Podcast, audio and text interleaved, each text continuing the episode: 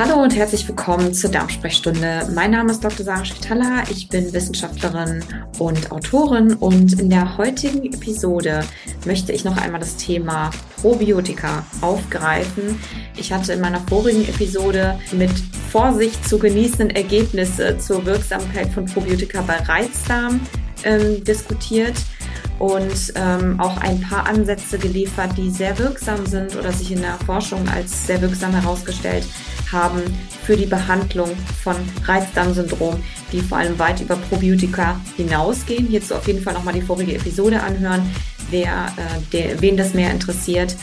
Ähm, Genau, aber in der heutigen Episode geht es nochmal darüber hinaus. Wir gucken uns nämlich heute an, für wen sind Probiotika eigentlich nicht geeignet? Welche Nebenwirkungen hat es gegeben in Studien? Und ähm, warum werden sie so wenig diskutiert oder öffentlich auch besprochen? Und ähm, für wen könnten Probiotika am Ende wirklich kritisch sein? Das wollte ich heute einmal anmerken, weil es einfach, wie gesagt, ein unterdiskutiertes Thema ist und ich das als sehr wichtig und relevant empfinde weil es natürlich einen großen Probiotika-Markt gibt und ähm, Probiotika oft das erste Mittel der Wahl sind, wenn es um das Thema Verdauungsstörung geht oder generell auch um ähm, Immunsystemverbesserung und so weiter. Also Probiotika werden heute ja in jedem Kontext angeboten. Jedenfalls trotz fast 3000 klinischen Studien in der wissenschaftlichen Datenbank zu Probiotika, zumindest bis zum Ende 2021, sind die Ergebnisse, was die Wirksamkeit angeht, generell uneinheitlich und weitestgehend auch sehr widersprüchlich, so dass eine Einnahme zumindest generell eher individuell auf Kosten-Nutzen hin bewertet werden muss? Und ähm, da eben wichtig ist zu gucken, ähm, welchen Hintergrund man selbst hat und ob sich das für einen lohnt hier, wie gesagt, eine individuelle Bewertung auf jeden Fall vornehmen und auch gegebenenfalls mit einem Arzt. Hierzu auch nochmal die vorige Episode anhören. Da gebe ich auf jeden Fall auch Tipps dazu. Obwohl immer ein gewisser geringer Prozentsatz in den Studien profitiert von dem Probiotikum, zeigt aber eben eine große Anzahl von Studien keinen bedeutenden Nutzen. Angemerkt wird dann in den Studien, dass die Gesamtheit der Beweise als unzureichend angesehen wurde, um einen therapeutischen Anspruch zu stützen. So zumindest äh, ein Zitat aus einer Studie. Aber so oder so ähnlich hört sich das in den meisten Studien an im Fazit. Trotz der Ungewissheit gibt es natürlich ein in den Geschäften überwältigendes Angebot und Vielfalt an Probiotika-Präparaten, die es einfach für jeden Behandler und na, vor allem für den Betroffenen total unübersichtlich macht und auch eine, einfach eine her enorme Herausforderung ähm, beim Einkaufen und bei der Einnahme oder die Wahl des richtigen Probiotikums einfach darstellt, welches hilft, beziehungsweise hilft es überhaupt? Und das ist eben die Frage. Ähm, warum gibt es so viele Ungereimtheiten und so viele Inkonsistenzen bei den Studien? Warum kann man keine klare Aussage treffen? für einzelne Probiotika und auch nicht bei bestimmten, ähm, bei bestimmten Erkrankungen. Hierzu auch gerne nochmal die vorige Episode anhören.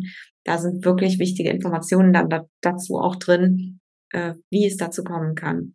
Und vor allem wichtig, dann eben auch für sich dann die eigene Entscheidung treffen zu können, basierend auf diesen Informationen.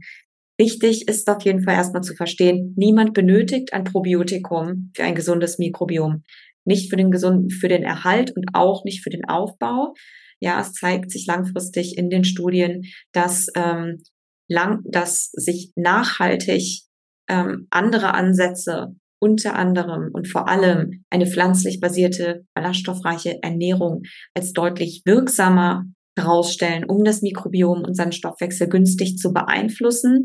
Ähm, nicht nur bei gesunden, aber vor allem eben auch bei kranken Menschen oder Menschen mit Darmerkrankungen und diversen Verdauungsstörungen. Hierzu möchte ich auf jeden Fall einladen zu meinem Fortbildungsprogramm, was es im Herbst jetzt geben wird, die Mikrobiom Akademie. Das ist ein wissenschaftlich basiertes Programm, was äh, sich vor allem an alle Therapeuten und Behandler aller Fachrichtungen richtet, ähm, aber eben auch für Fortgeschrittene. Also jeder für jeden ist es im Grunde geeignet. Und es gibt einen sehr fundierten und aktuellen Überblick über alle Methodiken, um das Mikrobiom zu therapieren und welche Rolle es vor allem auch bei Krankheiten spielt, welches es welches, welche Rolle es für die Gesundheit spielt und wie wir das Mikrobiom aufbauen können. Und zwar auch unabhängig von Medikamenten oder von, ähm, von Probiotika, jetzt in diesem speziellen Fall. Genau, also es zeigt im Grunde die, äh, die wirksamsten Methoden und die aktuelle Evidenz dazu. Hierzu unbedingt gerne anmelden auf der Warteliste beziehungsweise im Newsletter. Die Links sind hier auch in den, in den äh, Show Notes. Genau. Nebenwirkungen von Probiotika. Ich hatte es eingangs gesagt, das ist heute das Thema. In Studien gibt es immer wieder unerwünschte Ereignisse, Nebenwirkungen aus der Behandlung oder die aus der Behandlung von Probiotika resultieren, so dass das Ganze nicht ungefährlich ist für jeden oder nicht empfehlen, empfohlen werden kann für jeden Patienten oder jede Person, obwohl Probiotika generell von Sicherheitsbehörden als sicher eingestuft werden oder als generell sicher, so heißt der Begriff, sind sie zumindest wissenschaftlichen Berichten zufolge eigentlich gar nicht immer so sicher, wie gesagt, nicht für jeden. Also es gibt diverse Typen, bei denen es ähm, ein Risiko sein kann. In Studien hat zum Beispiel eine Behandlung mit Probiotika folgende Nebenwirkungen gezeigt. Ähm, das eine oder erstens eine Verzögerung der Regeneration des, der Darmflora, also des Darmflora-Aufbaus nach Antibiotikatherapie. Die Probiotika haben quasi den Darmflora-Aufbau oder die Mikrobiomregeneration verlangsamt. Es hat deutlich länger gedauert, bis äh, der Stoffwechsel und auch die Vielfalt sich wieder eingestellt haben. Zweitens, bei Krebspatienten gab, kam es häufig zu systemischen Infektionen. Drittens, ähm, bei Pankreatitis, Bauchspeicheldrüsenentzündung hat sich eine erhöhte Sterblichkeit durch Probiotika herausgestellt. Viertens, 40 Prozent von transplantierten Krebspatienten haben in einer Studie äh, unter Einnahme von Probiotika eine Abstoßungsreaktion, eine sogenannte Graft versus Host Disease entwickelt, im Vergleich zu 18 Prozent in der Kontrollgruppe. Kam auch zu in, in anderen Untersuchungen zu übermäßigen Immunreaktionen bei bestimmten anfälligen Personen. Hier ist das Stichwort Autoimmunerkrankungen ein äh, durchaus ein Thema. Auch hier muss man mit Vorsicht genießen. Gerade Menschen, die eben immunologisch, ähm, ich sag mal, vorbelastet sind, sollten hier sehr kritisch mit umgehen. Dann weiterer Punkt, Stoffwechselstörungen.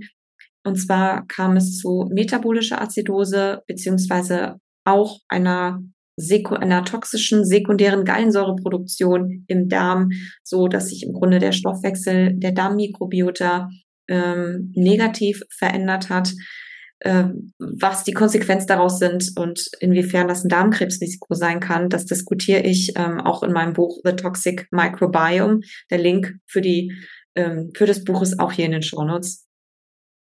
Genau. Und letzter Punkt. Es steht auch zur Diskussion, dass Antibiotika, äh, dass Probiotika Antibiotikaresistenzgene übertragen können, und zwar durch einen Gentrans Gentransfer der probiotischen Stämme äh, auf die natürliche Darmmikrobiota. Insofern sind Probiotika nicht uneingeschränkt zu empfehlen. Frage ist jetzt, für wen können Probiotika also kritisch sein? Möglicherweise. Wissenschaftler geben auf jeden Fall immer zu bedenken, dass die potenziell oder geben momentan zu bedenken in vielen Untersuchungen, dass die, das potenzielle Nebenwirkungsrisiko, der hohe Kostenpunkt das Fehlen von Beweisen für einen eindeutigen Nutzen bei vielen Patienten und vor allem auch das Risiko für die Übertragung von Antibiotikaresistenzen ein Argument gegen eine Verwendung oder eine Einnahme von Probiotika sein kann. Also hier gilt es auch wiederum kritisch für sich zu bewerten, ob das für einen geeignet ist, gegebenenfalls natürlich auch mit einem Arzt eben besprechen und genau, für wen ist das Ganze also nicht uneingeschränkt empfehlenswert aufgrund von Nebenwirkungen. Das wären eben transplantierte Personen, das wären immungeschwächte Personen, eventuell Personen mit Autoimmunerkrankungen, sollten hier vorsichtig sein, Krebspatienten und Menschen mit Pankreatitis, also mit Bauchspeicheldrüsenentzündung. mehr Hintergründe zum Thema Probiotika und vor allem auch, was das Mikrobiom angeht, um das Mikrobiom besser zu verstehen und ähm, äh, warum Probiotika einen verhältnismäßig geringen Nutzen haben, beziehungsweise wie das Mikrobiom genau funktioniert und welche und wie wir es ähm, modifizieren oder verändern und günstig beeinflussen können, sowohl aber auch natürlich negativ, welche Faktoren da relevant sind, kann man in meinem Buch erfahren, in meinem neuen Buch The Toxic Microbiome. Der Link ist wie gesagt hier in den Show Notes. Und genau, der wichtigste Tipp auf jeden Fall, um abseits von Probiotika es zu probieren, seine, sein Darmmikrobiom positiv, günstig zu beeinflussen, ist definitiv eine ballaststoffreiche, pflanzlich basierte Ernährung. Ähm, hierzu, wie gesagt, gibt es ganz viele Informationen in meinen beiden Büchern. Die Links sind hier in den Show Notes. Und es gibt sehr, sehr viel mehr Informationen und ganz viel aktuelle Evidenz und Diskussion in der Mikrobiom Akademie, dem wissenschaftlich basierten Fortbildungsprogramm von mir, was es jetzt im Herbst geben wird. Der Link zur Warteliste und auch natürlich zu den Newslettern, wo es alle Informationen als erster gibt, auch hier in den Show Notes erhältlich. Und für die Leute, die Betroffenen, die gerne ihre Darmflora günstig beeinflussen möchten und mit Ernährung aufbauen wollen, ohne Probiotika und die vor allem ganzheitlich auch verstehen wollen, wie eigentlich, ähm, was sich alles auf die Verdauung auswirkt. Und ähm, inklusive einer Meditation, also es geht auch für um das Nervensystem, habe ich eine gratis E-Mail-Serie zusammengestellt, die, ähm, für die man sich auch gerne anmelden kann. Und ähm, genau, der Link ist hier auch in den Show Notes. Und ich hoffe, das hat ein paar Erkenntnisse geliefert, um für sich selbst eine Entscheidung zu treffen. Und insofern, genau, einfach anmelden für die Programme oder in den Newslettern. Und damit hören und sehen wir uns bald wieder. Und ich wünsche einen ganz wunderschönen Tag.